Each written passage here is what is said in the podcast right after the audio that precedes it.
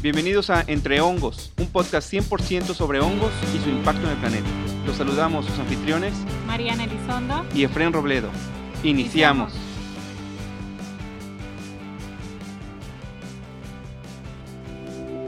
En el episodio de hoy nos acompaña Amaranta Ramírez Terrazo, profesora de la Facultad de Ciencias de la UNAM y una amante de los hongos con quien hemos tenido el gusto de platicar previamente en este podcast. La doctora Marisela Colín Rodrea, profesora titular de la Escuela Nacional de Lenguas, Lingüística y Traducción de la UNAM, así como del posgrado de esta misma universidad. Laura Linares, estudiante del posgrado de Lingüística aplicada en la UNAM, originaria de Venezuela y quien dio marcha al proyecto del cual platicaremos en este episodio. Julia Arbelaíz, ilustradora, profesora de idiomas también originaria de Venezuela, y aunque no nos acompañaron, los chefs Cristina Rubio y Juan Escalona. Todo este grupo de personas talentosísimas desarrollan el proyecto Digaonmex, el primer diccionario gastronómico de hongos mexicanos, del cual platicamos en el episodio de hoy.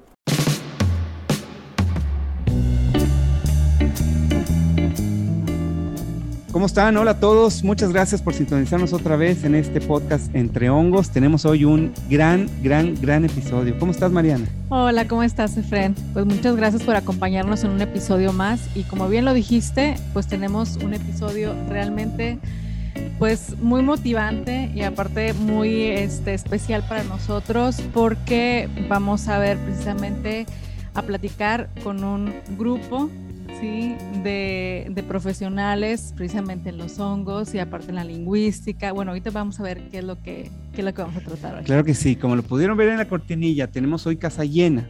Así pero es. porque tenemos un proyecto muy bonito que por supuesto tiene que ver con hongos, pero que al mismo tiempo pues es literatura y es eh, etnomicología y es eh, ilustración, es un poquito de todo, ¿no? Entonces va a estar muy diverso, tenemos un panel sensacional para, para presentar este proyecto, el Mex, que ahorita vamos a ver de qué se trata. Eh, pues hola, ahora sí que hola a todas, ¿cómo están? Bienvenidas, muchísimas gracias por aceptar estar con nosotros. Hola, hola, gracias. por invitarnos. Estamos muy contentos que nos hayan, que nos hayan aceptado la, la, invitación, y sobre todo tan pronto, ¿no? Que eso es lo que ya hemos dicho de los, de los todos los micólogos son así rápido, vámonos, ¿no? Eso es buenísimo. Entonces, eh, es un proyecto muy bonito. Vamos a empezar por una, como una explicación general y luego nos vamos a los detalles finos. De manera así, eh, muy, muy amplia, ¿no? Grosso modo, este proyecto de Diga Mex, ¿en qué consiste? ¿Qué, es así como para, como lo que va a decir en la solapa ahí del, libro? ¿Qué, ¿Qué, es este proyecto? Bueno, em, el, bueno, hola Mariana y Efren, otra vez, gracias por la invitación. Este, bueno, yo creo que el digamos MEX es, eh, en verdad, es la, la abreviatura de Diccionario Gastronómico de Hongos. Es un diccionario eh, terminológico, porque son términos especializados de un tema, pero también es un diccionario gastronómico, porque una de las características principales de este diccionario es que, si bien está especializado en hongos y trae todo lo que son las características biológicas o micológicas del hongo, que justamente, bueno, por eso es un, grupo multidisciplinario, porque se necesitaba esta parte científica, también es un diccionario que tiene información gastronómica, o sea, tiene información que le sirve a las personas que quieren cocinar con hongos, aprender a cocinar con hongos, hacer diversos platillos. Entonces, básicamente, podemos decir que es, eh, ese es el Digaomex. Y plus a eso, como deriva de una investigación terminológica, de una eh, investigación lingüística, entonces el Digaomex también trae un repertorio de variación de nombres muy amplio y como sistematizado para que todas las personas puedan reconocer o conocer los diversos nombres que se les da a los hongos, al menos en la zona metropolitana, ¿no?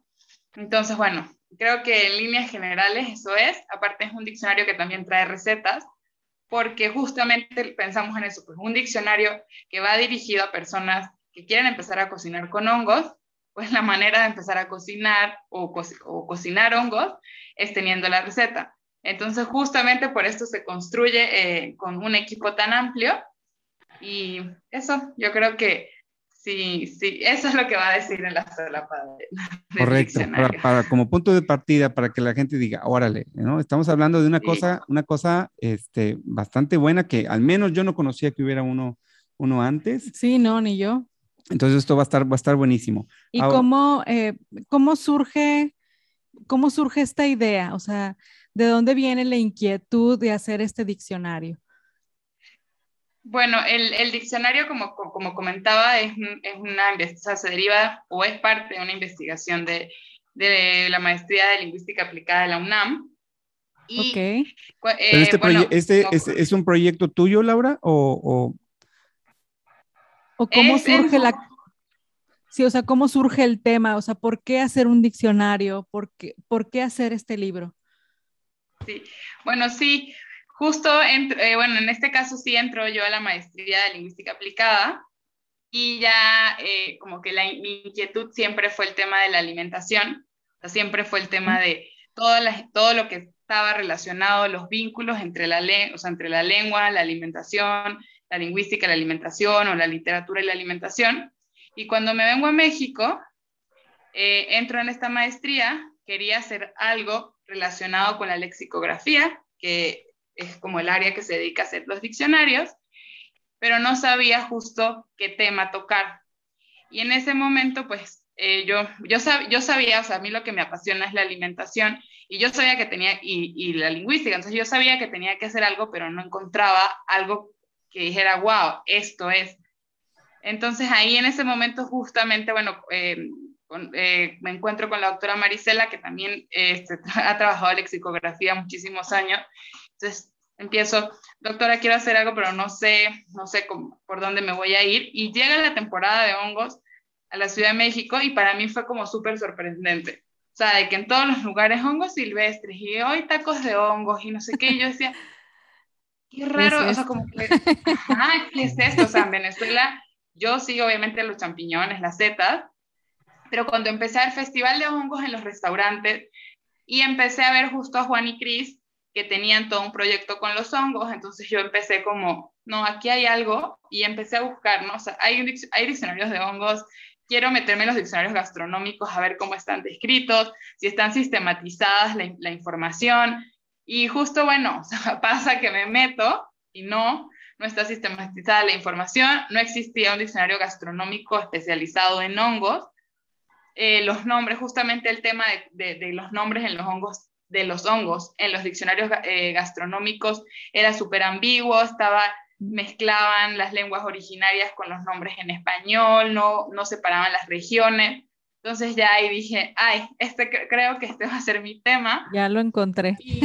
Sí, ya, aquí fue. Entonces, bueno, fui y le dije a la doctora Marisa, doctora, este, voy a hacer, este, creo que ya conseguí mi tema, ahora sí, ya, ahora sí, ahora sí lo conseguí. Y en ese momento, la verdad, yo siempre soy sincera y siempre digo, yo no conocía, o sea, porque luego, claro, la gente ahora dice como, claro, Lau tiene años trabajando con hongos y, y es, especializada en hongos. Y yo digo, no, o sea, mi maestría es de lingüística y, yo y, mi tema siempre ha sido el tema de la alimentación.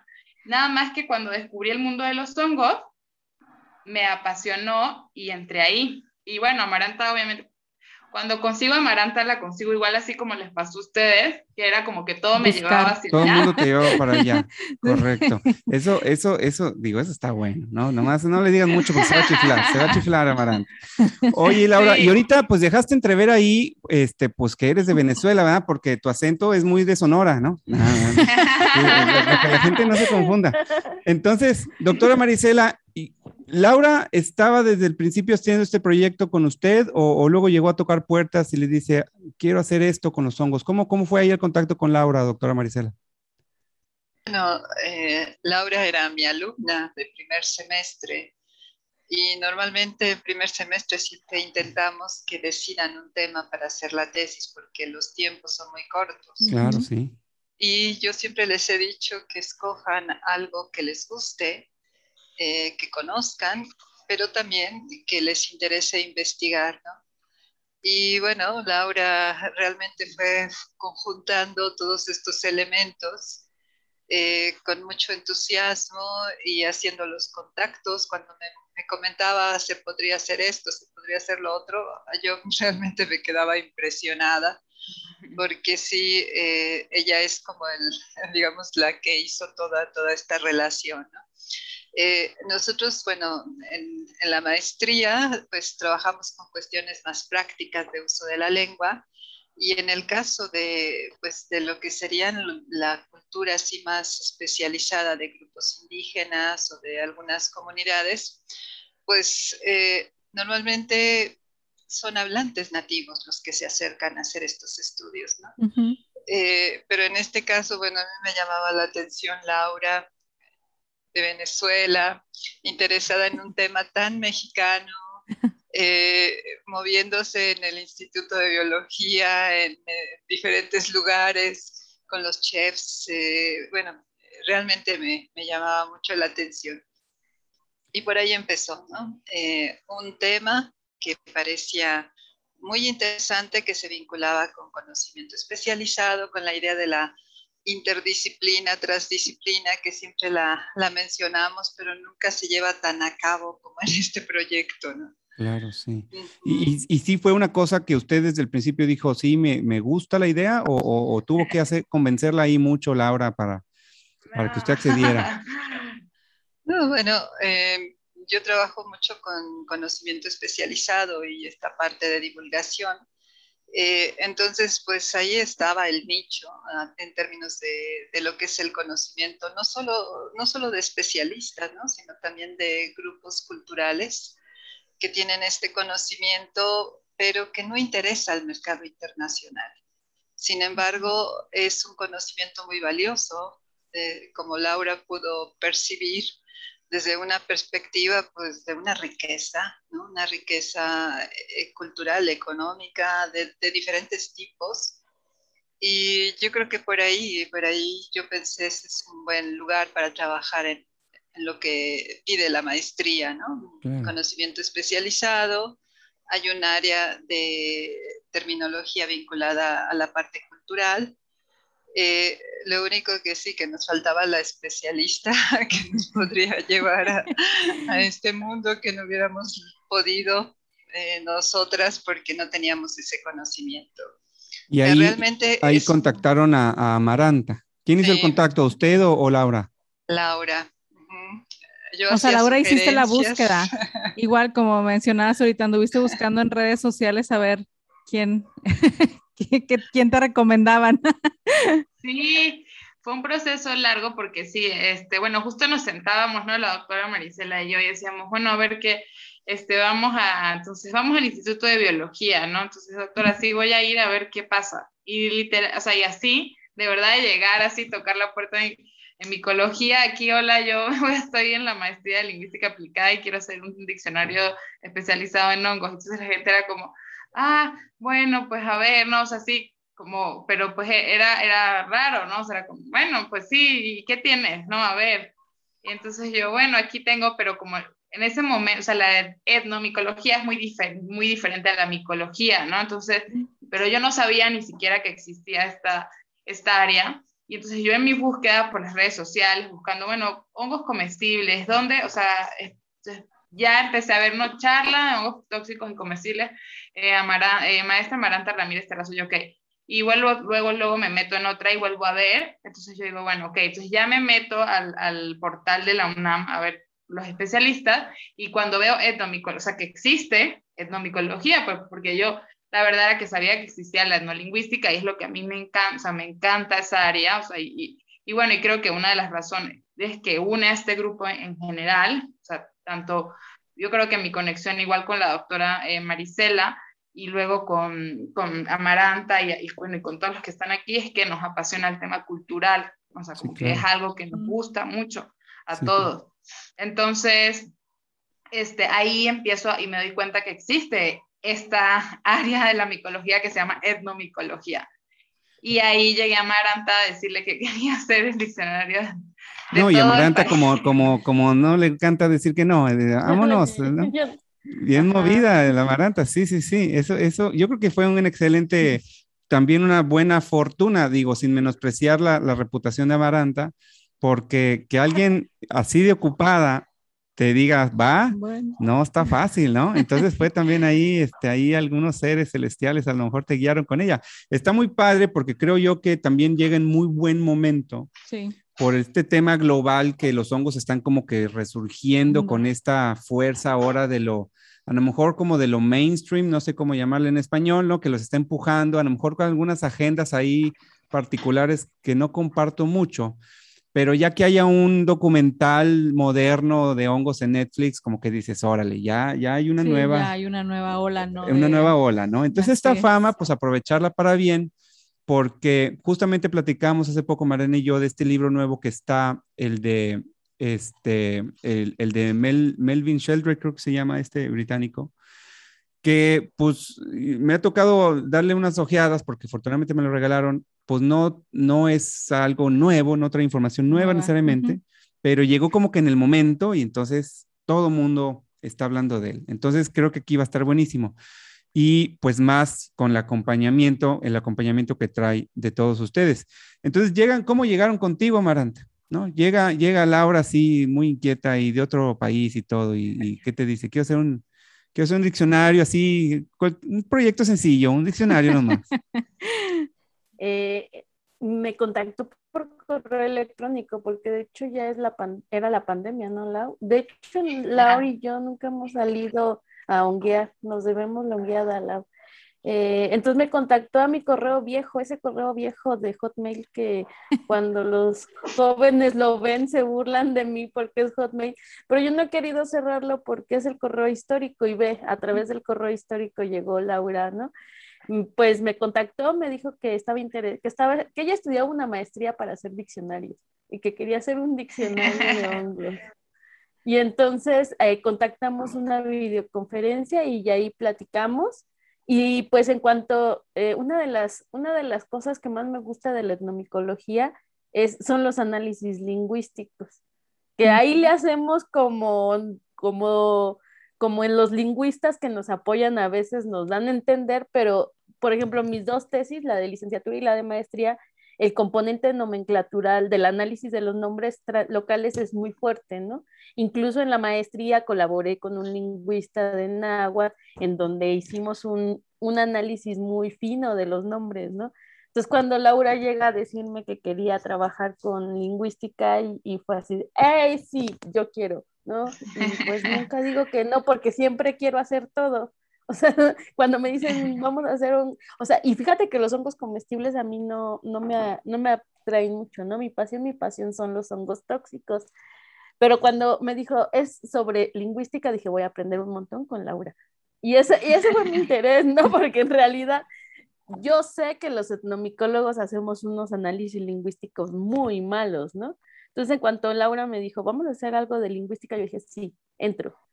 Y entonces empezamos a trabajar y entonces ya le empecé a recomendar bibliografía y entonces empecé a identificar que, era una chica súper clavada porque ya, ya manejaba muchos de los autores que yo les le estaba diciendo, ¿no? O sea, ella ya había hecho una búsqueda, yo creo que después de ver que había etnomicología ya había hecho una búsqueda profunda, ¿no? Entonces yo nada más fui perfilando con qué autores, con qué quienes habían desarrollado. Y pues sí, eh, evidentemente ella no había encontrado como este núcleo duro de la etnomicología, ¿no? O sea, había encontrado pues como las publicaciones que están en la red y bueno, yo ya me, me encargué de facilitarle otros textos, de recomendar, recomendarle otros autores y pues de decirle, va, vamos a trabajar, ¿no? Entonces, les voy a ser sincero, de todas mis alumnas, Laura ha sido la más demandante en, los en el último año y medio. ¿eh? Así me manda un, un, archivo y ya, mamá, ya te lo dejé y ya, ya revísamelo. Y al día siguiente, y ya me revisaste, entonces me ha traído eh, en friega, pero es bien, bien bonito porque ya que vi el producto final, ya que lo leí, bueno, pero ha sido también bien chistoso porque me pasan las cosas y siempre estamos discutiendo desde lo más profundo hasta la bendita, el bendito formato de la tabla, ¿no? Claro, Tú, siempre eres, tú siempre eres bien quisquillosa y estás viendo todo y, y, sí, y, y, además siempre me deja al final, ¿eh? O sea, siempre pasa por todas sus revisiones y ya yo soy la que le doy la última revisada. Entonces, es la primera experiencia que he tenido inter, trans y multidisciplinaria. Creo que, creo que lo logramos muy bien.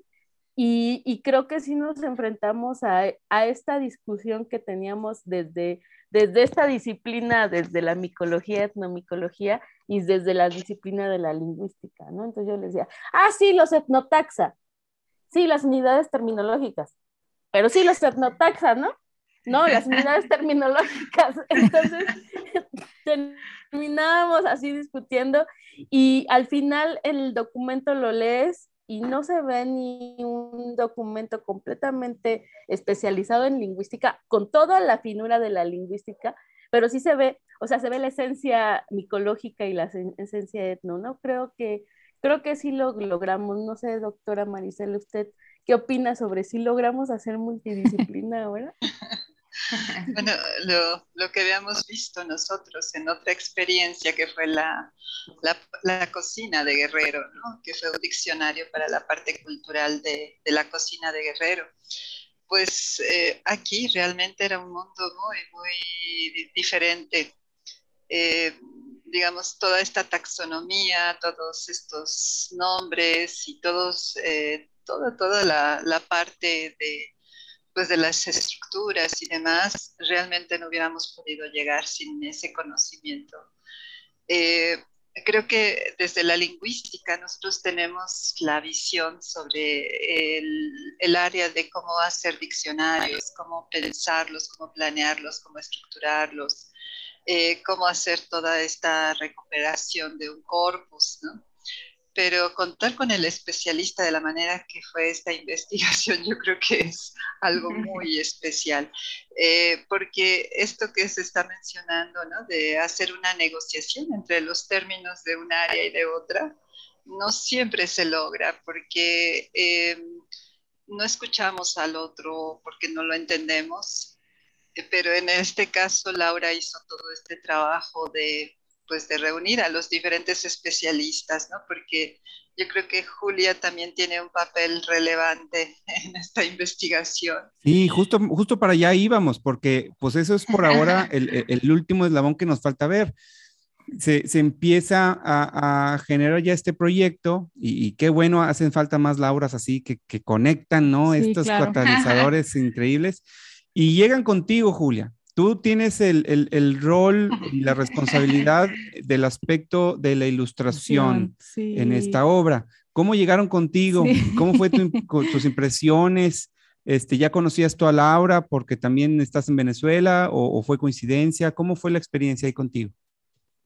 Pues Laura y yo estudiamos en la misma escuela, la universidad, en letras, Universidad Central de Venezuela, pero nunca nos hemos conocido en persona sino que tenemos conexiones de amigos eh, que nos llevaron a hablar desde la distancia y que en algún momento escuché estas conexiones y que, ay, Laura está buscando a alguien que ilustre unos hongos porque tiene un proyecto y a mí me encanta ilustrar y me encanta ilustrar sobre todo cosas que tienen que ver con botánica.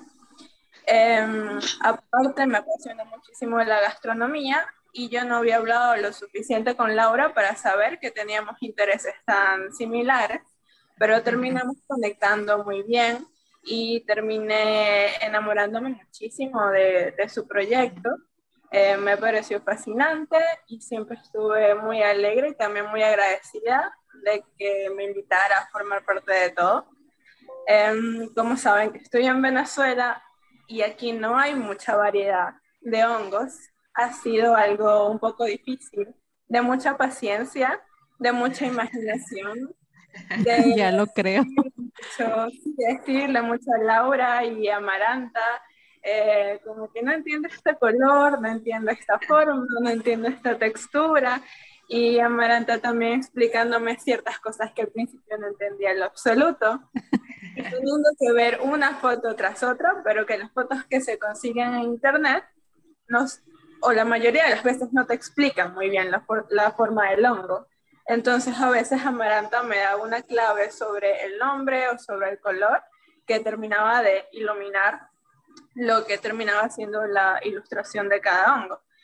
Em, pero sobre todo ha sido un proceso de todos los sentidos porque he tenido que meterme muy bien en ese mundo, encontrar con una variedad de, eh, de otras personas alrededor del mundo que también les apasiona muchísimo los hongos, ver sus videos, sus fotos y descubrir lo, esto bello de la cocina, se cocina con todos los sentidos, ¿no? Necesitamos que la comida sea visual, que sea auditiva, que sepa muy bien y que tenga tacto.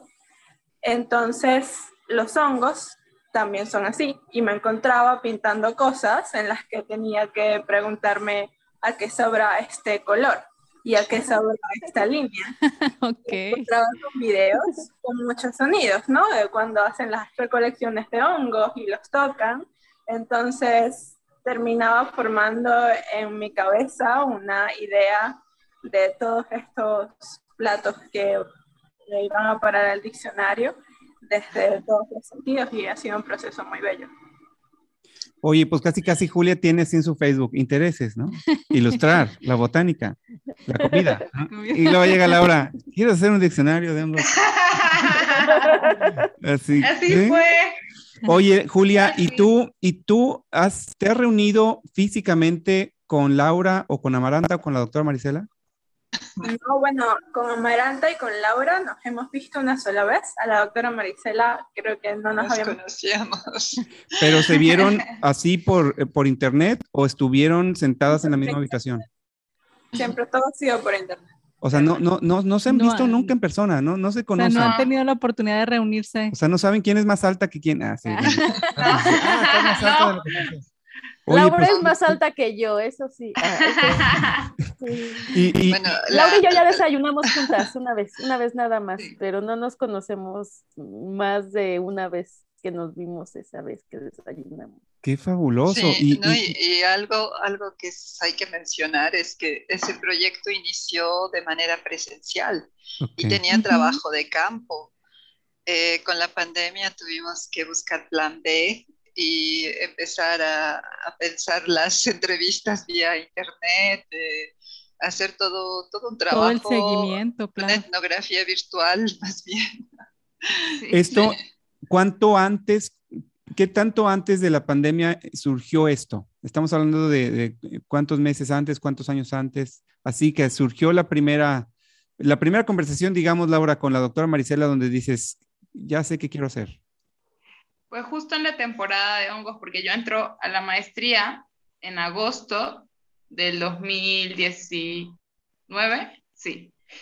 Y, mm, y entonces ahí, eh, ahí cuando ya estamos, ya, ya se va finalizando el, el semestre, entonces ya encuentro, yo tenía ya que, al menos decir, voy a hacer esto, voy a hacer esto. Y ya justo entonces me, bueno, digo, bueno, sí, ya estoy terminando, creo que esto es lo que voy a hacer, esto, esto es lo que voy a hacer, voy a empezar. Y, y desde ahí, o sea, yo creo que tiene que haber sido como en, en enero, febrero, ah, no, Amaranta, es que yo soy, yo soy un poquito mala para la fecha, pero ya cuando, cuando, cuando ya estaba, o sea, cuando, se, cuando empieza el, el, plan, o sea, yo digo, bueno, ya viene ahora la temporada, vuelve, ahora sí, o sea, yo preparada para la temporada de hongos, vuelve la temporada de hongos y ahora sí voy a poder hacer.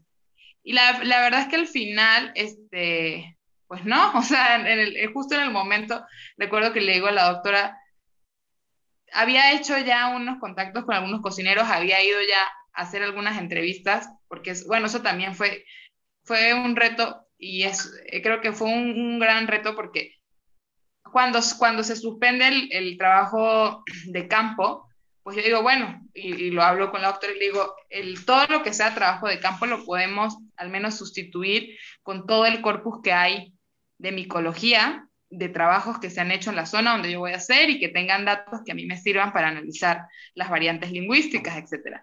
Pero no existe un corpus de cocineros, de hongos, mm. o sea, eso no hay, ¿no? Y eso sí lo tengo que hacer, sí o sí. Entonces ahí empiezo y yo, y bueno, y también, es, o sea, y luego yo no conocía aquí a nadie, o sea, sí. Y bueno, lástima que Juan y Cris no están, pero yo les, igual, me pasó igual, les escribí un correo y les digo así de la nada, hola Juan y Cris, este, estoy estudiando la maestría y pues yo vi que ustedes están cocinando con hongos y necesito ayuda porque no conozco a nadie. Yo acabo de llegar a México y no sé si, si ustedes quieren participar. Me dicen, ay, sí, bueno, vamos a hacer una, una, una, igual un encuentro virtual y ya una vez con un poco con el soporte de que Juan y Cris eran parte del diccionario, o sea, ya eran este, como del equipo, eso me empezó a abrir puertas para yo poder empezar a contactar a los cocineros. Entonces, aunque ya se había suspendido todo el trabajo de campo de, de, ir a hacer las colectas, se me, empezó, se me empezaron a abrir las puertas con cocineros y había cocineros que me decían, mira, yo estoy aquí en el restaurante, estamos haciendo delivery, si tú quieres venir, vente y me haces la entrevista acá. Y yo así de, bueno, ahí voy con mi mascarilla, con todo y tal, y ya me iba ahí y iba a hacer mi entrevista a los cocineros. Y así fue como una bola de nieve, ¿no? O sea, bueno, así se, justo así se llama ese método, ¿no? O sea, de que este cocinero me decía, bueno, pero mira, yo ahora te voy a pasar con este otro que también trabaja con hongos. Entonces ve, entonces bueno, ya iba. Entonces fuimos, o sea, fui yendo, yendo, yendo. Al final logré hacer poco trabajo de campo, o sea, logré hacer algunas recolecciones, pero justo ni siquiera con amaranta, o sea, sino como me, me fueron saliendo así. Bueno, ven acá, ven allá o cocineros que de repente estaban recolectando hongos para, para sus platillos. Entonces yo dije, bueno, voy a ir así. Y, y sí, o sea, y dijimos, bueno, o sea, logramos recuperar, el, lo, logramos crear un corpus que, que, eso es una cosa, bueno, es una de las cosas que a mí, o, o que pienso que, que, es padre del, del Digao Mex, porque pues sí es el primer corpus de cocineros hablando sobre hongos, ¿no? Al menos hasta donde, hasta donde nosotros sabemos. Y se hizo así en pleno pleno plan B, como dice la doctora, o sea, ¿qué vamos a hacer? Sí, videollamada, o si no, ven, córrele aquí al restaurante, o si no, acá. Y luego, pues dijimos, y la otra parte, pues vamos a hacerla con los trabajos etnomicológicos, o sea, los trabajos etnomicológicos que, que cumplan como con las características de lo que yo necesitaba para, para hacerlo. Entonces sí fue como un proceso así de, de, un cambio, porque ya estaba todo preparado, o sea, yo decía, ah, ahora ya aquí viene mi momento así ya en agosto, bueno, desde junio, ¿no? O sea, ya voy a empezar a hacer el trabajo de campo y no sé qué. Y todo, y bueno, una de las razones cuando ya empiezo a ver eso, que, que todo eso iba a pasar, ahí justo llego a Amarante, le digo, no sé qué voy a hacer, o sea, ni siquiera, o sea, ya no puedo hacer trabajo de campo, ya tengo mi anteproyecto, ya lo entregué y no quiero salirme de aquí, y me dijo, bueno, mira, es que esto, los trabajos etnomicológicos traen estos datos, ¿no? O sea, sí traen todos los datos como sociales de la gente, de cómo hablan, y dije, bueno, aquí fue. Y así logramos, este, hacer, así logramos hacer el corpus del Digaomex eh, con cocineros y con, y con recolectores y personas que, que preparaban hongos también en las comunidades. Entonces sí fue un reto. Como que eh, fue, fue, muy rápido, o sea, pues en dos años ya tienen un proyectazo y sin conocerse, pues es un gran testimonio para la gente que luego así con todo enfrente dice, no, este, vamos a dejarlo para después, ¿no? Y, otra cosa, o sea, eh, está muy bien, está. Sí, no, y súper para las conexiones, porque eh, de alguna forma todo se fue prestando, ¿no? O sea, todo se fue, todo se fue dando de alguna forma fuiste encontrando también las soluciones, eh, gente que estuviera dispuesta a colaborar, gente que no se quedó nada más en el caso de los cocineros de, bueno, pues ya me hiciste la entrevista, no ya, sino es, ah, bueno, pues yo no sé a lo mejor de ese tema y yo sé a alguien más que te puede apoyar todavía más y eso enriquece aún más este, el libro, ¿no? El diccionario, etcétera, ¿no? que, que fuiste encontrando gente. Ahorita me llama muchísimo la atención la descripción que hace Julia eh, precisamente de estar lejos, ¿no? De estar inmersa en, esta parte tan importante del diccionario como es las ilustraciones. O sea, porque a veces cuando uno ves a un hongo en vivo, ¿no? O estás familiarizado con ellos, pues imaginártelos, hacer toda la investigación que tuvo que hacer, eh, ver todo lo que tuvo que ver, ¿no? De videos para poder ver em, de alguna forma tener esa percepción inclusive de la textura, del color, del sabor, ¿no? Para poder expresarlo en una ilustración, pues eso tiene también un valor pues muy valioso, ¿no? Porque el hecho de que ella quisiera ilustrar ¿no? Algo que Amaranta, por ejemplo, pues Amaranta pues está enamorada de los hongos, ¿verdad? Y ella a lo mejor ya los ha visto muchísimas veces y todo, entonces eh, el apoyo, por ejemplo, de Amaranta, decir, bueno, es que este hongo se ve así, se siente así, ¿no? Eh, sabe así, ¿no? En un momento dado que ha tenido la, experiencia en, en, ese sentido. Eh, pues ha sido un trabajal súper padre ¿no? y una colaboración muy bonita y muy positiva ¿no? entre todas este, y entre todos, entre los cocineros, los chefs, la, gente que te apoyó con las entrevistas, ¿no? Todo, realmente ha sido eh, pues un trabajo arduo, ¿no? Pero también de mucha comunicación, ¿no? Y de mucho apoyo, pues mutuo, ¿no? Para sacar precisamente un diccionario que tiene un gran valor. Ahora, digo, metiéndonos a un poquito más ya a la parte del contenido del diccionario, eh, seguramente eh, hay muchas personas que están, escuchan diccionario y piensan así como que concepto, definición, concepto, definición y uno que otro dibujito por aquí por allá, ¿no? Pero aquí hay un componente de investigación lingüística fuerte. ¿Cuál sería una forma como de ejemplificar esto, doctora Marisela? ¿Qué, qué, qué, es, qué puede esperar la gente encontrar al abrir las páginas de este diccionario? Donde diga, ah, a esto se referían en el podcast cuando hablaban de que, bueno, hay una investigación lingüística y la estructura y este tipo de cuestiones que nos comentaron. ¿Qué, qué, qué, se puede encontrar adentro que refleje esto? Pues hay todo un trabajo de acercar al, lector eh, pues al referente mismo, lo que sería el hongo, ¿no? Eh, viene una descripción que bueno, estaría estructurado desde una perspectiva de una definición, pero en realidad eh, la parte gramatical se va sustituyendo por los elementos más científicos de, de, cada uno de los tipos y eh, las familias demás. Y bueno, es, es, muy especializado, pero al mismo tiempo logra acercarlo al lector para que conozca estas características y en algún momento eh, pues se familiarice también con, este tipo de, pues de, hongos que los recolectores realmente tienen ese conocimiento de, sus comunidades.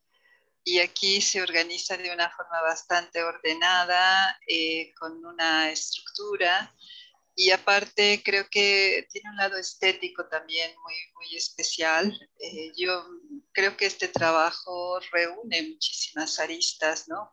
Tiene un lado lingüístico, tiene un lado científico, tiene un lado eh, cultural, tiene un lado artístico. Eh, es que es un trabajo impresionante. yo no sé, siempre, siempre mi, digamos que mi reflexión siempre iba, eh, pero es que lo va a hacer una chica que no es mexicana. ¿Cómo puede tener estas, este, este conocimiento?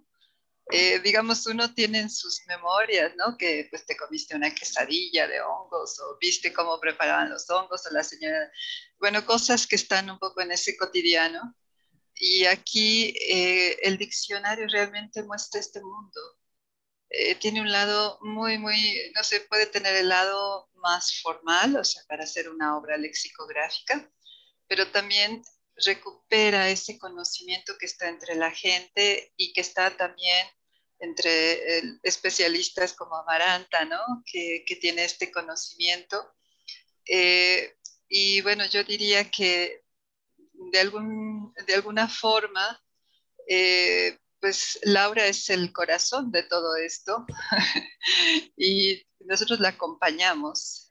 O sea, mi papel era más desde el posgrado, buscar quiénes serían los lectores, quiénes, eh, dónde teníamos que presentar en qué coloquios, que la tesis tuviera ciertas características y demás pero el contenido, el contenido y esta ilustración pues está en, varios lugares, ¿no? Eh, por un lado en el conocimiento de Amaranta y por otro en, el trabajo tan cercano de verdad que ha hecho Julia, eh, que también ah, es, es, muy bello, o sea, es bello, bello, bello.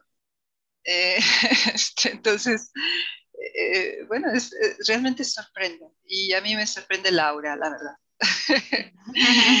porque ella nos ha puesto a cada una en lo que sabemos, eh, pues a, hacer la interlocución con este trabajo, pero disfrutándolo y, no sé, eh, yo, yo, diría que pues sí, eh, llega a un nivel de mucha excelencia este trabajo. O sea, es, tiene un lado lingüístico que va, a ser evaluado como tesis de maestría, tiene un lado eh, pues más de este conocimiento que pues que los propios eh, conocedores a veces no pueden pues organizar de una manera tan ordenada como, como lo hace el diccionario. Y además con, con esta, este, esta forma, este conocimiento ya más especializado, que es lo que nosotros buscamos en terminología. Eh, ¿Cómo nos acercamos a ese conocimiento que tiene el especialista? Normalmente lo, lo consultamos como un intermediario, pero en este caso, Amaranta se volvió también autora, directora de esta parte. Eh, entonces, eh, pues sí, eh, digamos que pasamos, la, Laura nos llevó a pasar lo que serían límites institucionales y, queda un trabajo que, que bueno, que, que tiene una metodología y que además podría animar más gente para hacer esta, recuperar este conocimiento de una riqueza que hay en México tan grande eh, y que, bueno, como les decía, no se valora porque no interesa al mercado internacional. A lo mejor con este tipo de focos eh, en la cocina más internacional puede ser que, se le empiece a dar otro estatus. Pero, eh, bueno, es, es un no sé, es, el resultado es realmente, sí, sí, sí, para observarlo desde diferentes lugares y, y pues, no sé, yo, yo, yo estoy muy sorprendida, la verdad. Pues sí, seguramente va a ser, va a ser todo un éxito desde todos los aspectos, no solo el académico, también en, su recepción. Estamos seguros que sí. Eh, y no lo digo solo porque seamos también nosotros fanáticos de los hongos, sino porque creo que eh, es muy buen momento para esto, se, necesitaba algo así y pues está hecho con el cariño, no está hecho con una visión de quiero hacer mucho dinero con un, con un libro y yo creo que eso es lo más importante, ¿no? Porque es cuando el trabajo sale con, con, con el sentido genuino inicial. Oye, Julia, ¿y, ¿y, te tocó ilustrar para cada hongo hay una ilustración o, o cómo había la selección? Me imagino que también luego decías oye, este no, está mejor la otra ilustración que esta, o, lo sometías a review aquí con, con, con el equipo. bueno, Amaranta, Laura también, pero Amaranta es la que me corrige los hongos en realidad, y todavía faltan algunas correcciones. pero cada hongo tiene su ilustración, y de hecho... Cada eh, hongo del diccionario tiene su ilustración. Sí. sí. órale el, el último proceso en el que he estado tratando de descubrir, descubrir ciertas texturas y formas, mm, acercándome más a los hongos. Em, he estado también haciendo ciertos detalles para que tal vez se vean un poco mejor y para eh, como que mostrar un poquito más ángulos de los hongos porque varían tanto y se pueden ver tan diferente dependiendo de la etapa en la si ya están maduros o no, que eso me impresionó muchísimo. Y en algún momento, cuando tenía un poquito de tiempo libre, entonces no dibujaba uno, sino dos o tres.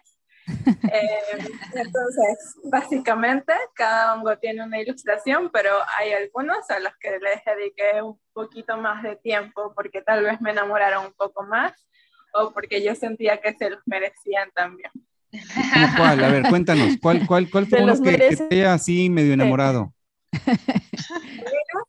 Las cervelas las he dibujado y pintado varias veces. Una belleza.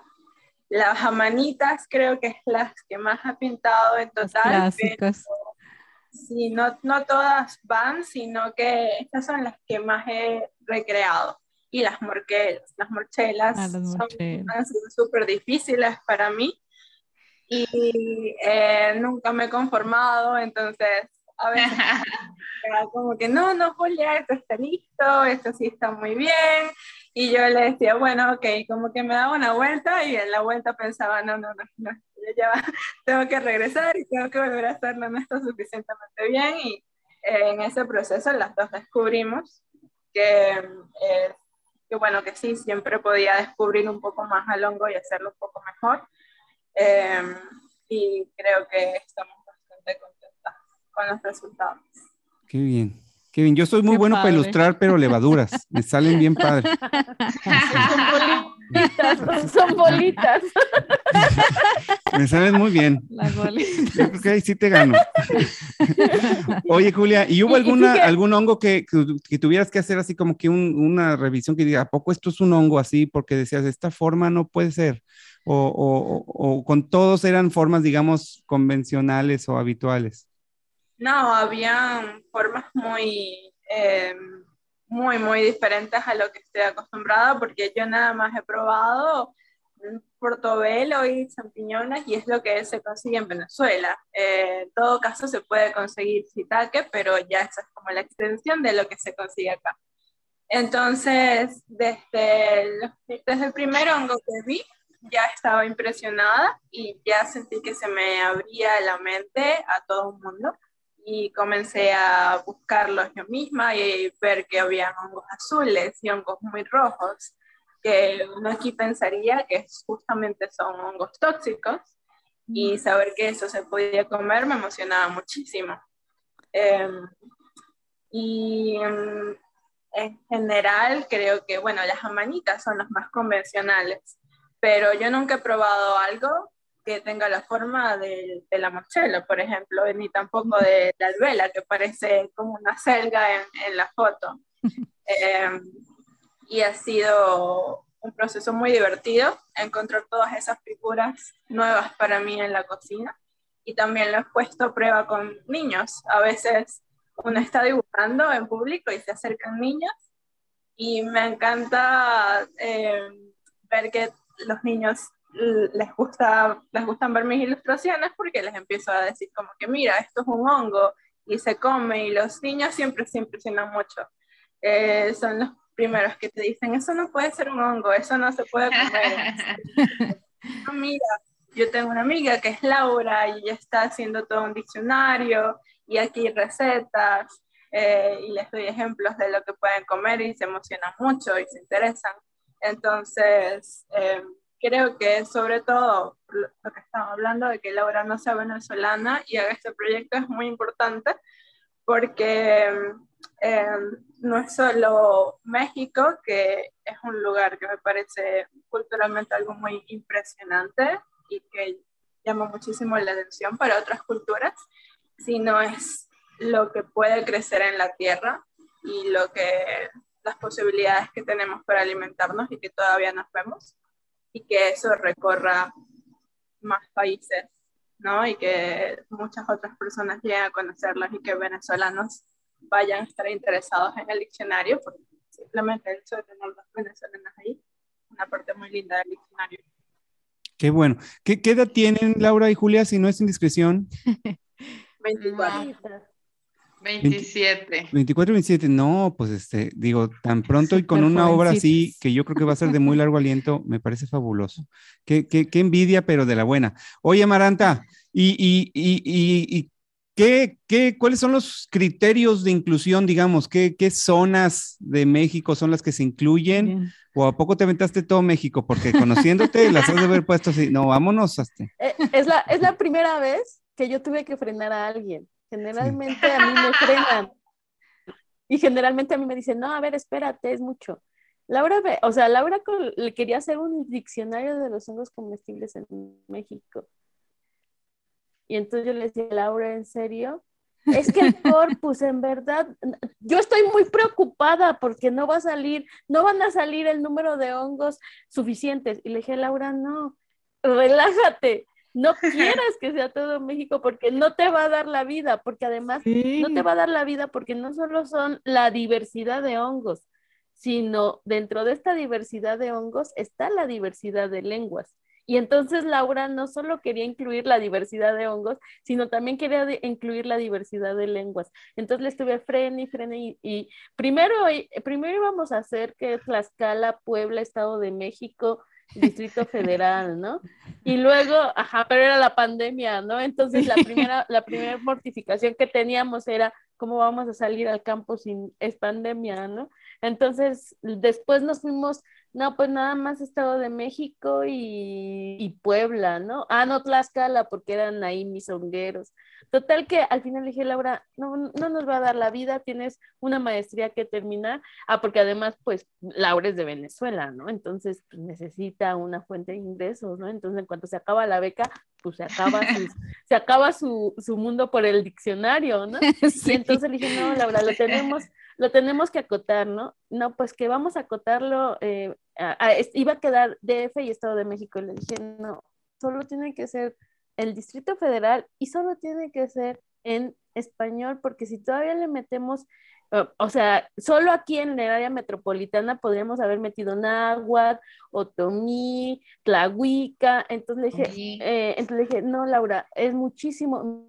Me dice, pero es que yo estoy súper angustiada porque no me, no sé si me va a dar el número de, de nombres. Y entonces cuando terminó su primera revisión me dijo, son muchos, ¿cómo vamos a empezar a quitarlos, no? Y entonces empezamos a, generar criterios, ¿no? Como primero los, más, los de mayor importancia cultural. ¿Cómo consideramos cuáles son los de mayor importancia cultural? Pues los que fueron más mencionados en los trabajos, ¿no? Y luego, pues los que, los que tienen mayor diversidad de nombres. Y así fuimos acotando hasta que al final decidimos llegar a 50, ¿no? Son 50, Lau.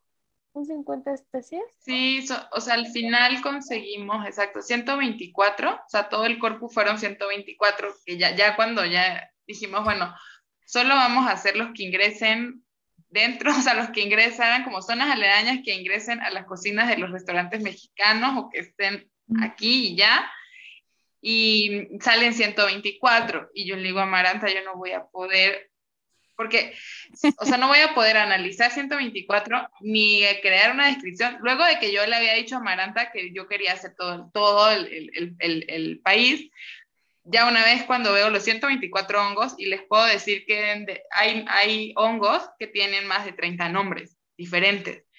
Entonces yo era como, ahí empezó la angustia y al final este, decidimos justo eso, dejar, dejar, los, dejar los, los 50 hongos y esos son los que están como, como dice, como, como los recogimos, sus 50, los 50 hongos con toda la variedad de sus nombres. O sea, del diccionario van a encontrar la entrada del, del, hongo, que es, es, el nombre, como dice Maranta, que tiene mayor importancia cultural porque es el que más encontramos en, en, todo el corpus, pero abajo van a encontrar todos estos nombrecitos que conseguimos durante, todo el, durante toda la, la diversidad, que es lo que en lingüística y es lo que Amaranta, que es donde surgían las diferencias, porque es lo que es la variación este, denominativa. Oye, y, y, de la que se salvó Julia, ¿no? Que ahorita se, se cayó su conexión, ahorita seguramente se reconecta, porque dice, uy, iban a ser más de 100 para ilustrar. eso, eso, fue otro criterio, o sea, eso fue lo que yo le dije a Laura, oye, imagínate, o sea, no solo tú no vas a poder Julia no va a poner poder, pero además una de las, de las especies que más le invirtió tiempo a Julia fue Morquela y el Vela. Se pasó como un mes, ¿no? Con Morquela y el Vela. Y siempre nos mandaba solo ilustraciones de Morquela y el Vela. Y Laura de repente, y Laura de repente me decía, oye, es que Julia no va a acabar porque solo está haciendo Morquela y el Vela. Pero al, y, y, sí se veía su trabajo creativo porque al principio te entregaba una cosa y ya yo le decía, no, es que te falta por aquí. Por ejemplo, las texturas, ¿no? La las, creo que ese es uno de los problemas que tuvo con Morquela y el Vela y creo que fue lo que la cautivó, la textura, pero además que tiene diferentes texturas en el esporoma y la profundidad. ¿no? O sea, las morquelas ella quería que se veía, se veía, viera el panalito, ¿no? Entonces, eh, hasta que le quedaron perfectas, fue cuando dijo, no, ya, pasemos a otro hongo, ¿no? Y entonces Laura ya estaba no, imagínate si hubieran sido los 124 hongos. Y yo le dije, y, y, y, bueno, pues al final no es culpa de Laura, ¿no? O sea, Laura, como bien lo dijo, es venezolana, no tenía, o sea, cuando yo conocí a Laura no tenía ni idea de cuánta diversidad de hongos se comían en México, ¿no? Entonces, cuando le digo, Lau, neta, o sea, ¿quieres aventarte todo México? Son 370 y tantas especies. Y entonces, ah, ya fue cuando empezó a pensarlo, ¿no? Y entonces cuando vio que, que Amanita del grupo Cesárea tiene un montón de nombres, dijo, no, creo que sí, hay que reducirlo. Y poquito a poquito empezó a ceder, pero, pero sí, las primeras pláticas donde yo le decía, no, esto tiene que ser más, sí nos abre, enfrentamos, ¿no? Una vez, creo, una vez platicamos y las dos como que nos molestamos porque Laura quería más. Y yo le decía, no, Laura, en serio, te tienes que, tienes que quedarte solo con esta región así chiquita.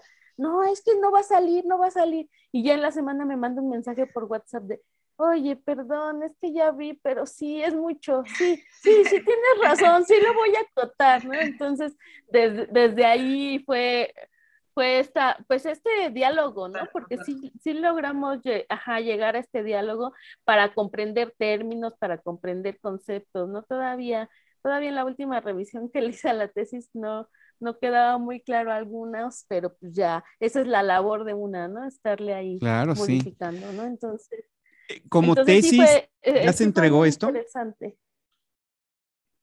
sí. O sea, la, la, faceta, digamos, de la tesis ya está terminada. Sí, ya, ya, o sea, ya está, ya se entregó a los jurados, está en lectura. Ok. Este, y, bueno, o sea, como, como, o sea, el diccionario es el resultado del, del análisis de variación denominativa. Y el diccionario como, este como obra, ya digamos como libro, eh, también ya. ya. se acabó, está en las últimas. ¿Cómo, cómo está ahí?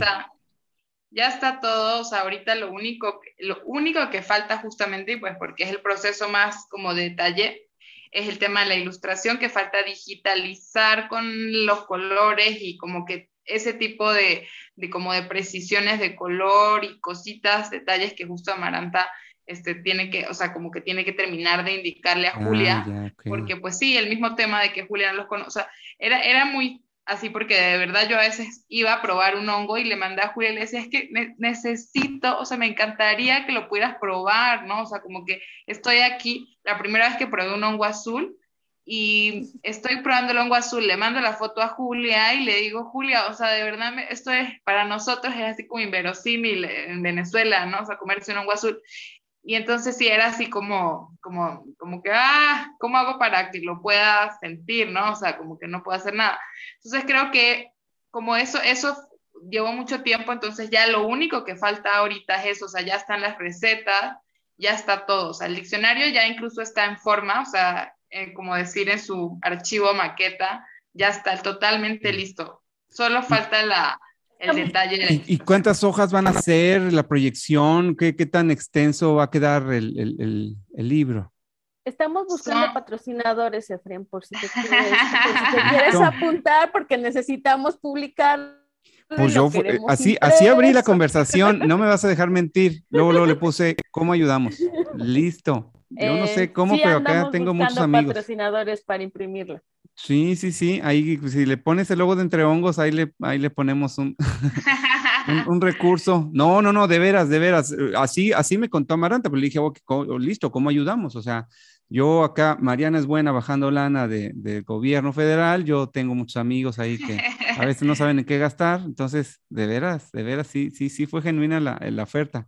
Pero entonces, ¿va a ser un librote, va a ser un librito? ¿Cómo, cómo, cómo va a quedar? Es un libro, son más o menos 200, 200 este, páginas, porque, bueno, aparte de que, o sea, aparte de que son como 100, 150, algo así, porque pues sí, la verdad es que está bien, este, eh, como se, se, separan, o sea, están separados por género, cada, o sea, cada hongo tiene una página y a su vez tiene las recetas, o sea, tiene por género, hicimos una receta para cada género, entonces sí se va como es un libro que, que, que, que, sí supera las 100, las 100 páginas. No, padrísimo, sí, sí, sí. Y, y, pues tiene justo también como una parte, o sea, toda la parte explicativa, un, un, pequeño ensayo de la conexión que hay entre los, que es una de las cosas que a mí también me, me, me apasionó mucho, y es la conexión que hay entre los diccionarios, los recetarios y los hongos en la gastronomía mexicana, porque este, justo a mí me impresionó y, así que me volvió, así que cuando estaba pensando todavía que no sabía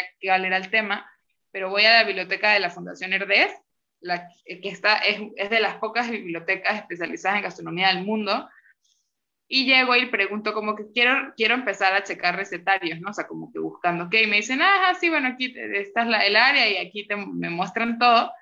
Y me sacan un, un, dicción, un recetario y me dice, este es, es uno de los, más eh, de los recetarios más importantes de, de, México, fue el primero impreso en Francia y no sé qué, entonces yo, ok, lo reviso y decía, nuevo, eh, nuevo cocinero mexicano, versión diccionario. Entonces yo ahí ya a mí se me fueron así todas las luces, yo dije, no, ¿qué es esto?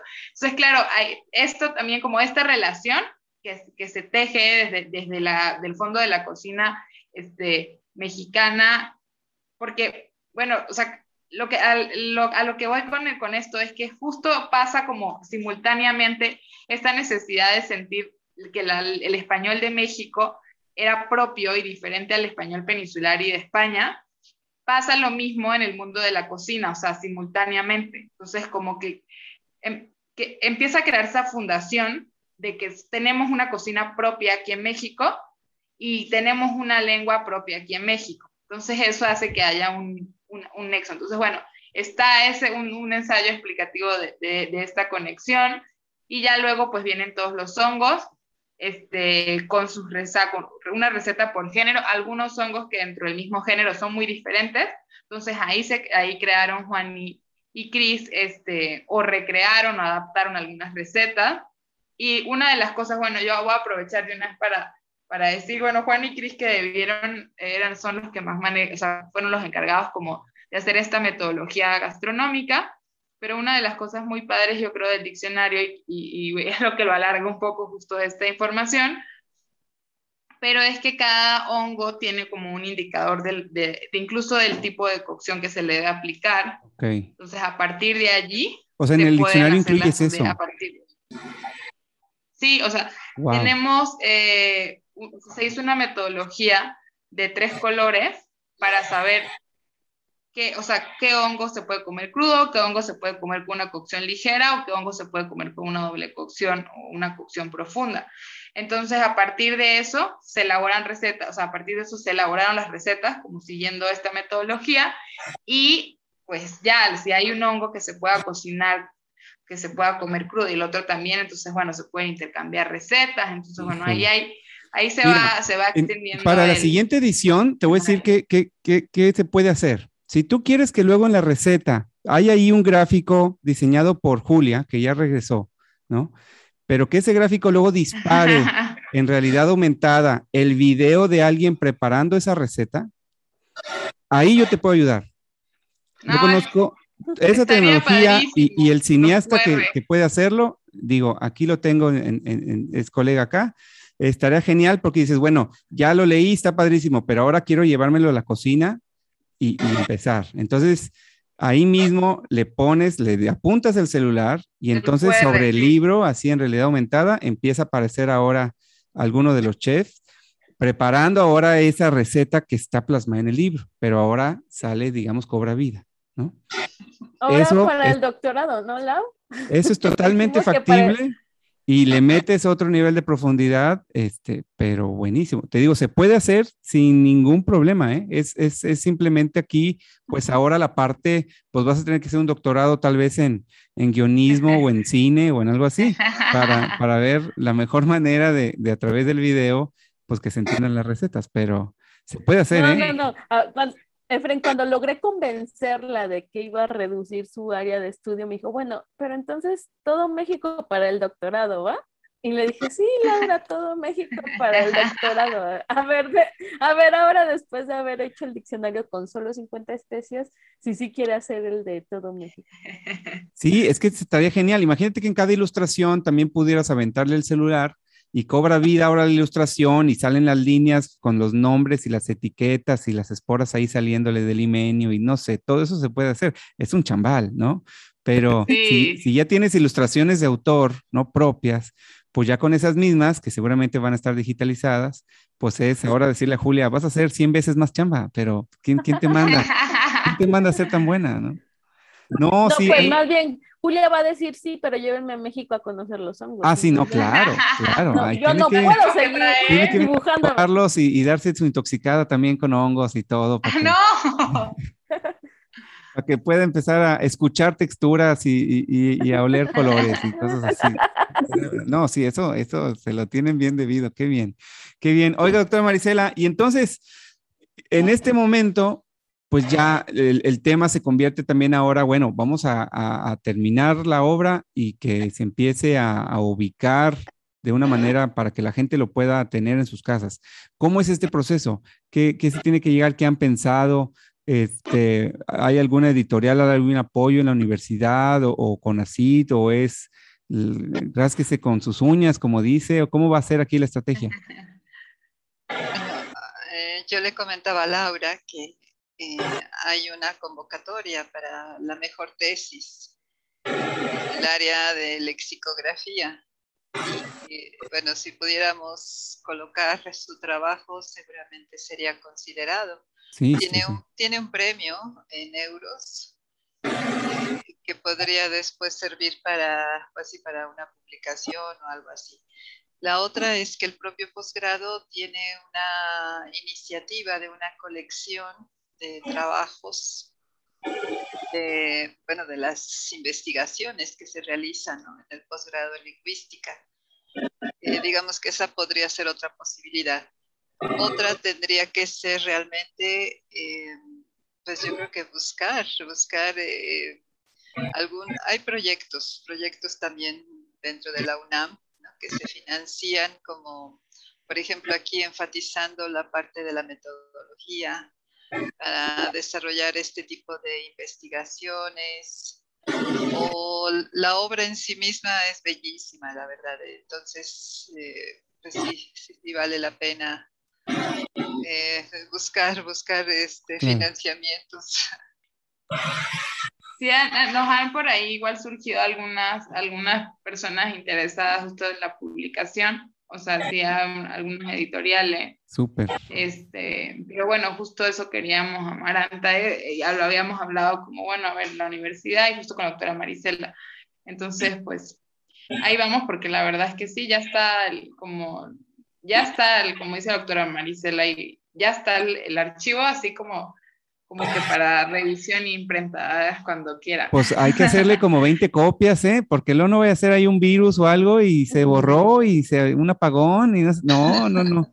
Así, en todas las nubes, habidas y por haber, ahí póngale una copia, porque si no, ah, este va a estar canijo, ¿no? Eh, pues qué padre, eh, se nos acabó el tiempo y aquí Mariana justamente se fue a, a dormir otra vez el chiquitillo que se nos despertó, pero Em, ¿cuál, ¿cuál, sería la, visión para, para, ir cerrando? ¿Qué, qué es, ¿Cuál sería su expectativa como para ya tener el libro disponible? Porque yo le dije a Maranta, sepárame rápido dos, porque uno lo vamos a, a, hacer aquí una rifa o algo en el, en el podcast, eso se los anticipo desde ya. Y, este, y, el otro obviamente aquí para la casa. ¿Cuál, ¿Cuál sería la expectativa, Laura, para que esto ya esté afuera? Bueno, pues y bueno, ahora yo digo que lo primer, el primer paso es eh, poder eh, pasar la titulación, pero pues yo creo que el diccionario, las expectativas del diccionario o con las intenciones que se hizo, es un diccionario que realmente eh, compila información para todas las personas que les gusta, o sea, para las personas que les gusten los hongos, que quieran cocinar. es un diccionario que, va, que trae información micológica básica pero con, con, con, toda la, con toda la, por decirlo de alguna manera, con toda la, la minucia toda, todo el, sí, el, bagaje académico que va a permitir eh, que las personas que tengan el diccionario tengan una información de calidad científica y académica que va a tener este va a tener el va a tener un diccionario que le va a poder dar información también gastronómica. Entonces bueno yo creo que eh, esperar ahora lo que toca un poquito es esperar y, eso, que, que, cumpla las expectativas, bueno, o que, o que logre este, esto en, en las casas de, y con las personas que, que, quieren cocinar con hongos, que les gustan los hongos o que les gusta comer los hongos, porque creo que se hizo con esa intención, o sea, tiene, y tiene, tiene información desde su forma, o sea, su forma, textura, eh, color, hasta la información de si va bien con una quesadilla o en una sopa, ¿no? O sea, desde ahí, o sea, así de, o sea, esta es la información que, queremos compartir, que queremos este, hacer llegar a las casas de las personas en México o del mundo, em, está ahí, ¿no? O sea, creo que el, una de las cosas que a mí me, me llevó siempre a, o que me lleva a mí a, enamorarme de la alimentación, es un poco el rescate de lo que es la cultura latinoamericana en general, de la cocina, que está, o sea, que está sustentada también por todo un conocimiento multidisciplinario, porque no hay otra manera de, de no hay otra manera de concebir la alimentación, ¿no? Entonces yo creo que eso, o sea, mis expectativas ahora más del tiempo es que este diccionario pueda cumplir este, esa función en cada una de las casas de las personas que quieran tener el diccionario. Y que los hongos vuelvan, y que, bueno, para, solo para dejarles ahí como de, de, abrir, digo, los hongos este, entraron a la cocina urbana desde, y es algo que a mí me, que, que me fascina, entraron a la cocina urbana de México a partir de la influencia europea. Y yo creo que una de las cosas que yo, y creo que todos los que estamos aquí eh, y participamos en el proyecto, es volver, que los hongos vuelvan a la cocina urbana o que esta vez vengan a la cocina urbana mexicana, pero a partir de la cultura de los pueblos originarios del país. Entonces creo que esa es este, la expectativa que hay en, en, este diccionario y que bueno, que ya para el 2022 este, puede ser una obra que todos podamos tener en nuestras casas. Bueno, no, yo estoy seguro que sí. Insisto que es un gran, gran momento para, para, para los hongos y pues especialmente que está hecho con toda la mano este proyecto. Y pues Julia, tu boleto de avión, ¿para cuándo está la fecha? Para que vengas para acá. Bueno. ¿Cómo, está ahorita la situación? ¿Tú puedes tomar un avión en cualquier momento y, te lanzas para acá? O, por pandemia o alguna otra cuestión en Venezuela dice, no, no, chiquita, póngase a ilustrar acá? ¿O cómo está la onda? A México sí puedo ir, creo que sí hay vuelos directos, pero tengo otros planes primero, entonces más bien por la vida, mm, no es mi momento para ir a México, pero espero que, eh, no sé, ojalá que cuando se publique el libro pueda estar ahí con Laura un ratito en el bautizo del libro. Qué bien, qué bien, pues qué bueno. Ojalá, ojalá que, sea más pronto que tarde y, pues se puedan reunir porque amerita también una celebración, simplemente el, encontrarse en persona, más allá del, libro, ¿no? Creo que sería muy bonito para todas. Pues qué padre, nos ha dado muchísimo gusto platicar con ustedes. Eh, ha sido muy iluminador, ¿no? Poder ver cómo se crea esta obra tan interesante. Yo insisto, este, tal vez muy sesgado porque pues yo no conozco de otra obra como estas, pero conocer cómo se dio el proceso, cómo se fue empujando, eh, es fantástico. Eh, antes de cerrar, quiero hacerles una pregunta que traigo ahí desde hace rato.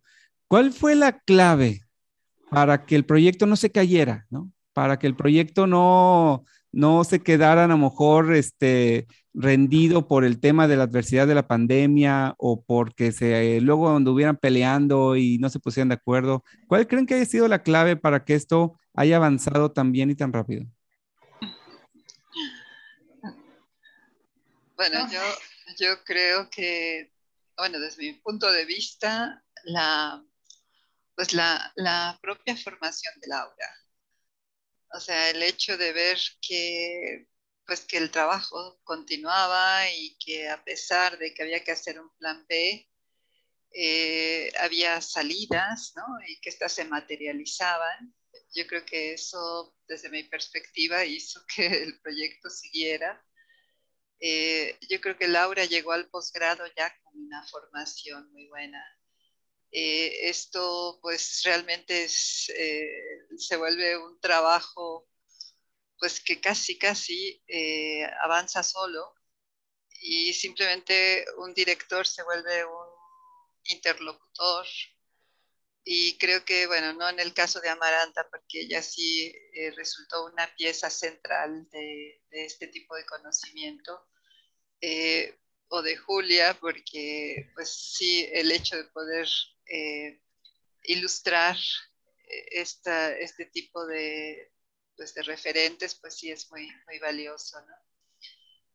Y bueno, yo creo que eh, hemos escuchado en diferentes momentos, yo creo que esto era como un rompecabezas de alguna forma, porque cada quien hacía una parte, y eh, ahorita hemos podido como ver cómo estaban funcionando estas partes. Eh, entonces, es, es, muy interesante este ejercicio. Eh, bueno, tiene, tiene un lado, pues, digamos que podríamos seguir reflexionando desde nuestras diferentes perspectivas, pero a final de cuentas, el, el, yo digo, hay varios productos en esta investigación y mm, eh, no sé, son de estos trabajos que, pues que son, son muy, muy especiales, ¿no? Eh, seguramente va a obtener su título de maestría, le, pueden, le darán la mención honorífica, pero eh, hay, yo creo que rebasó, rebasó e, ese nivel, ¿no? Entonces creo que sí, yo le pondría en Laura un, peso muy fuerte a, esta dinámica que generó y que, bueno, y que, y que se mantuvo. Este, yo, yo, quería justo también decir algo que una vez me, me puso la doctora justo Marisela y yo me reconozco y, y, me, y me uno con gente que le apasionan las cosas, ¿no? O sea, y, yo soy apasionada cuando algo me gusta, y cuando quiero algo, o sea, le pongo todo así, la pasión. Y creo que todo el equipo, en lo que cada quien estaba haciendo, tenía pasión por lo que hacía, ¿no? O sea, yo, yo siempre digo, creo que cuando me preguntan qué, qué podría diferenciar, o sea, ¿qué, ¿por qué eliges las cosas que eliges hacer? O sea, siempre es porque me apasiona algo, o sea, porque es lo, o sea, ahí voy a, o sea, yo ahí voy a entregarlo todo, ahí lo voy a dejar, ahí voy a dar todo. Y, y así cada uno en su lugar, ¿no? O sea, Maranta es súper apasionada con los hongos y su pasión se convirtió en, sí, como justo creo que de, de ser estricta, de que así tenemos que hacer esto y así son las características, entonces eso va, iba impulsando a que el proyecto no se parara. Entonces, todos igual Juan y Cris en el tema de la cocina y Julia, o sea, Julia se apasionó como dice igual, o sea, como que todos llegamos así, creo que la única apasionada por los hongos era Maranta en ese momento, pero todos fuimos llegando y yo creo que eso al final es lo que, que mantiene este proyecto eh, en pie, o sea, la dificultad se vuelve como, no sé, como que dicen, o sea, cuando, como que cuando uno llora pero le gusta, ¿no? Entonces como así era, ¿no? O sea, aquí voy porque pese a, pese a lo que esté pasando, todos, todos, o sea, todos realmente estábamos enamorados del proyecto, o a mí me gusta creer eso, y la verdad fue lo que me demostraron. Este, todos, todos los que estuvieron en el proyecto, y creo que cuando uno se enamora, así es.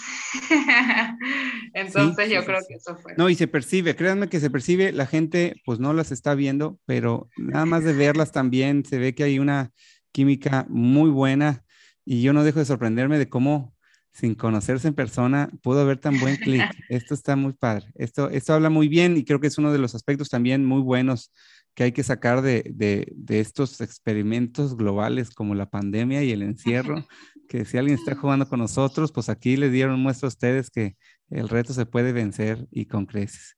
Pues me da, me da muchísimo gusto haber podido platicar con ustedes a nombre también aquí de Mariana este, agradecemos muchísimo su tiempo, agradecemos muchísimo pues que hayan compartido con nosotros esto este, de una forma tan, tan peculiar, porque pues la gente aquí luego sabe que, que, que la gente que nos escucha, que andamos desvelando gente, pero pues es que no tenemos de otra. Pero, pero ha sido grandioso poder platicar con todos ustedes. Eh, sí esperamos, y, y, no lo digo así nada más porque es típico cerrar así, sí esperamos poder volver a platicar, especialmente cuando el libro esté ya este, eh, pues eh, listo y, y, poder también hablar con los chefs. Va a ser muy bueno también poder escucharlos, que seguramente va a haber por ahí un montón de anécdotas nuevas. Em, les voy a, les voy a pedir. para... yo no, sí, sí, sí.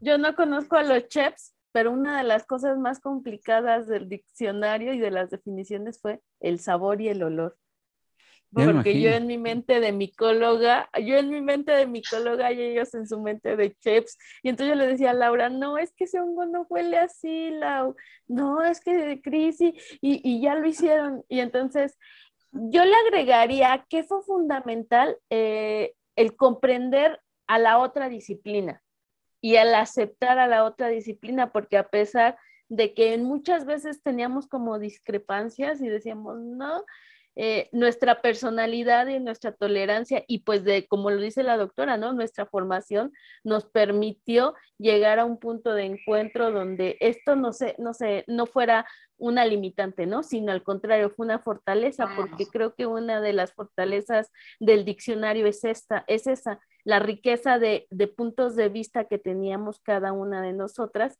y voy a hablar en femenino porque somos la mayoría mujeres, pero que esta, esta disponibilidad y esta pasión que teníamos por que el proyecto saliera adelante permitió que estas diferencias, en lugar de que se volvieran puntos de discrepancia o de problemas, se, se, volvieran como los puntos fuertes del diccionario que lo enriquecieron mucho, ¿no? Entonces, eh, sí, efectivamente, es una obra que superó, superó un, un, un posgrado, una maestría, pero eso solo lo hace el trabajo en colectivo, ¿no? Cuando se trabaja en colectivo y cuando cada quien asume un compromiso y una responsabilidad porque ese trabajo salga bien, tenemos productos como el del diccionario, ¿no?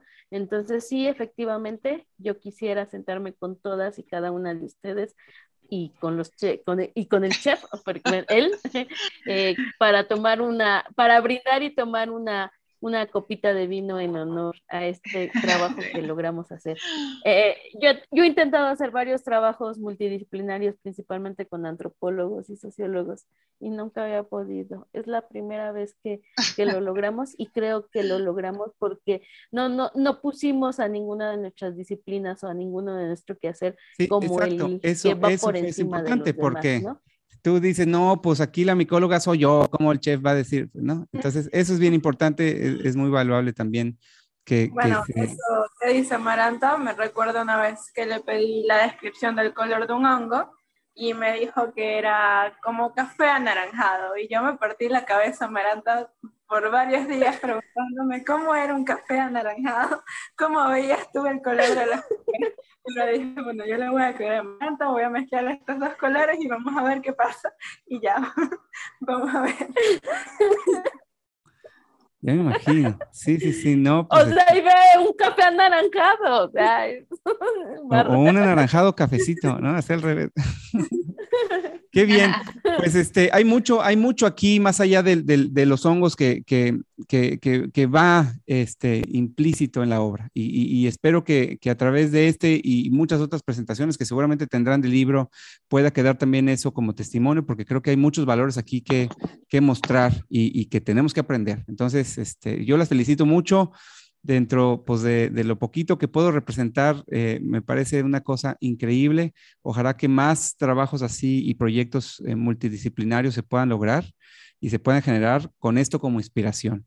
Y por supuesto que, que más personas se animen también a hacer cosas como estas, que haya por ahí invitaciones a colaborar, a hacer a lo mejor proyectos similares en otras regiones de México o en otras regiones de los demás países, ¿no? Que seguramente ahí alguien de Venezuela va a decir, ah, pero ¿por qué se fue para allá? Y, listo, va a salir ahora el de allá, ¿no? Que de ahí las arrastren a Chile y a Costa Rica y a todas estas regiones que están trabajando mucho con hongos en, en, en Latinoamérica. Sería buenísimo. Pues este, me, voy a, me voy a permitir pedirles sus datos de contacto en, en un momentito así paralelo para poderlo también poner en la descripción del programa sobre todo por si, pues cada quien por separado también tiene algunos, algunas publicaciones o algunas cuestiones que hayan hecho a lo largo de esto y previos, la gente también se pueda poner en contacto, porque estamos seguros que, que, esto va a generar mucha, este, mucho eco en la, en la, gente que nos, que nos está escuchando por ahí. Este, pues no sé si haya algún mensaje final que quisieran compartir, Julia, Maranta, doctora, Laura. Yo pues muchas gracias por la invitación y como no hemos tenido momento para celebrar, este encuentro para mí fue una celebración. Ah, Qué bonito, sí, sí, sí. Sí, sí, sí. Gracias, Julia. Lograste eh, aglutinarnos a todas, ¿eh? Ni, la, ni Laura nos había juntado en una sola videollamada.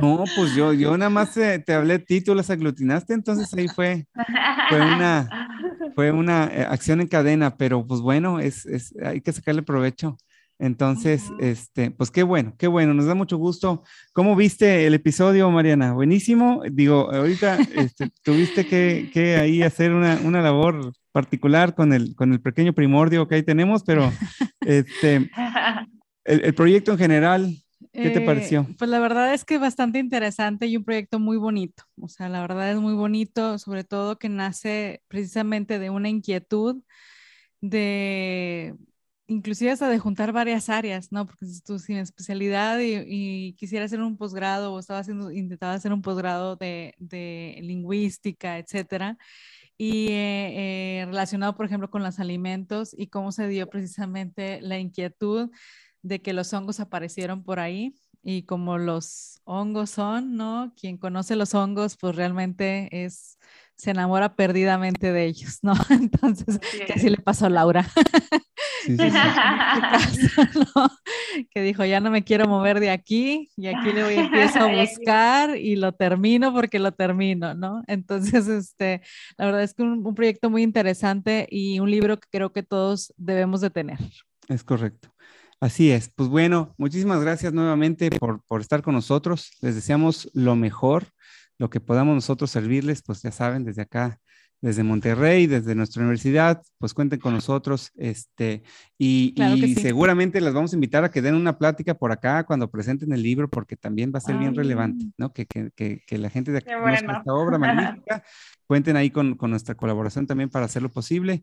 Y pues a toda la gente que nos escuchó, esperamos que haya sido este un, un episodio que les haya agradado mucho, un episodio especial. Nunca habíamos tenido tanta gente tan talentosa, sobre todo al mismo tiempo platicando con nosotros. Sí. Y pues bueno, estén atentos ahí en la información que les vamos a compartir en la descripción para que sigan el proyecto, que ya también tiene su identidad propia en redes y que sigan a la gente que está detrás del proyecto, que yo creo que es, no va a tener ningún desperdicio poderla seguir a todas y a todos. Sí, claro. En todo lo que están haciendo, cada uno desde su área y luego ver cómo esto se manifiesta en conjunto. No, que, es, que, es lo, que es lo bonito, que incluso lo mencionaba la doctora Maris, este, Marisela, que de alguna forma se dieron las cosas para unir diferentes áreas.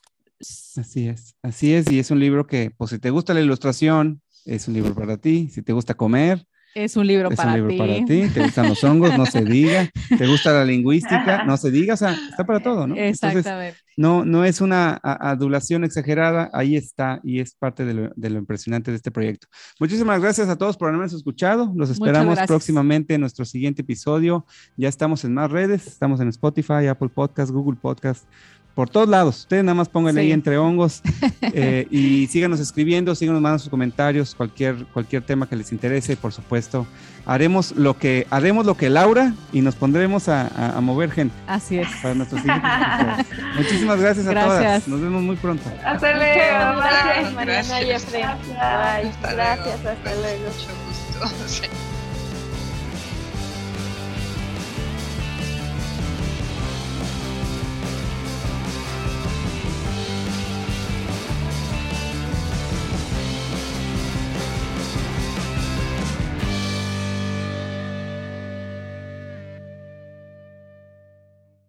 Esta es una producción de la Dirección de Formación y Desarrollo Profesional. Las opiniones externadas son responsabilidad de los anfitriones e invitados, y no reflejan necesariamente la opinión de la UANL.